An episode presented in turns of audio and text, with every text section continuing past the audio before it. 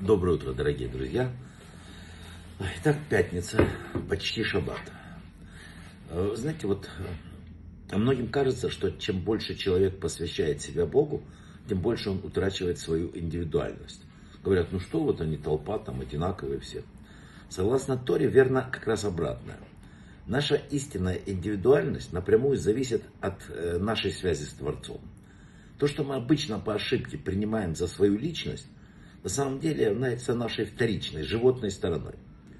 А поскольку природные инстинкты и естественные позывы, они у всего человечества примерно одни и те же, ну, за небольшими разницами, то и личность, порождаемая ими вот этими физическими только явлениями, будет в лучшем случае вариация общая для всех темы. Таким образом, индивидуальность – это тот, та часть нашей личности – не более чем иллюзия.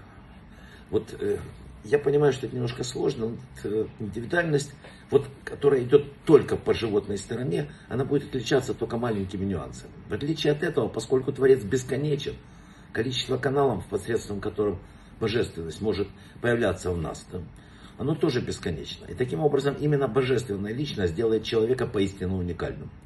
В каждом нас заложена вот такая свой канальчик связи с Творцом. Если мы его не используем, этот канал просто становится ну, пустым. Главная наша ошибка в том, что мы хотим вместо Бога знать, что нам лучше, а что хуже. Это тупиковый путь, э, намного выгоднее, правильнее воспринимать все, что идущее от Бога, как благо.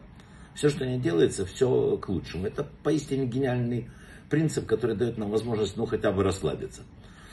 Знаете, вот в Йом-Кипур, перед Йом-Кипуром, один из бердических евреев раздумал о том, что попросить у Бога. И он решил так, Бог, дай мне вот, я за год зарабатываю такую-то сумму. Дай мне, пожалуйста, деньги, которые я зарабатываю в течение года сразу, чтобы не было тягот, забот, чтобы я мог все время отвлекаться от учения. Не отвлекаться от учения. Утром он подумал над этим, еще говорит, нет, получается сразу можно опуститься в всякие еще более крупные предприятия. Бог, дай мне половину, а вторую половину потом. Потом перед молитвой он подумал, говорит, нет, слишком много давай четверть суммы ты мне дай раз в три месяца, чтобы я спокойно мог учиться в течение года. И к нему подошел Реби Лиц, Ицкак из Бердича и говорит, а почему ты думаешь, что небесам нужны твои учения и молитвы? Может быть, Бог все хочет, чтобы ты почаще ломал голову, зачем к нему обратиться? К чему эта маленькая притча? Вопреки всяким стереотипам, праведность складывается не только из технического соблюдения заповедей. Самое важное и не менее важное, но еще и важнее – главенствующий фактор – это отношение к Богу. Как часто мы к Нему обращаемся, по какому поводу, в какой форме, как мы с Ним разговариваем, мы разговариваем ли вообще. вот вещи, которые отделяют нас от, от той вот животной души, о которой начали говорить. Надо помнить еще один важный момент, обращаясь к Богу. Потому что иногда человеку кажется, что э, он молился, что все хорошо, почему же нет ответа.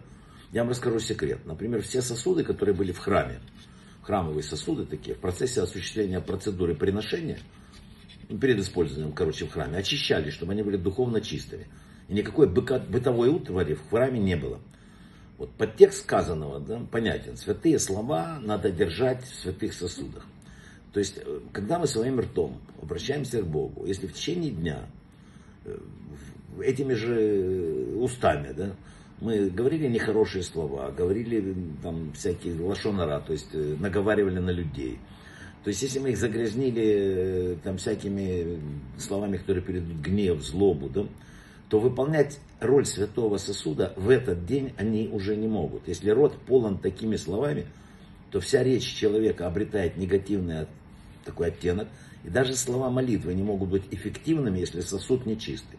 Слова, исходящие из загрязненного рта, не в состоянии дойти и подняться к небесному трону. Вот громадный пример того, как нам надо действовать. Еще одно.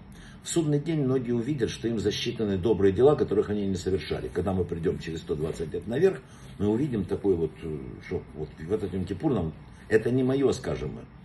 А в ответ услышат, это дела тех, кто плохо о вас говорил. И за это все их заслуги передаются вам. Тому, кто повинен в засловии, скажут, это хорошие поступки отняли у тебя, когда ты дурно отзывался о таком-то. И наоборот, кто-то увидит, что за ним чистятся плохие поступки, которых он не совершал. А он тогда скажет, это не мое, он скажет, это взято из такого-то, о котором ты дурно говорил. Представляете, какой важный секрет я сейчас рассказал. Короче говоря, Сказал Рабин Ахман потрясающие слова. Живите просто. Не надейтесь, что все дни будут похожи один на другой. Не ждите совершенства от себя в том числе. Двигайтесь все время. Продвигайтесь. Делайте, что можете и когда можете. Тем самым вы сохраните достаточно гибкости, чтобы суметь приспособиться к любой ситуации и не впасть в депрессию, и сохранять позитив. Всего вам самого лучшего, брахава от слаха, шаббат шалом, хорошей, доброй, вкусной субботы.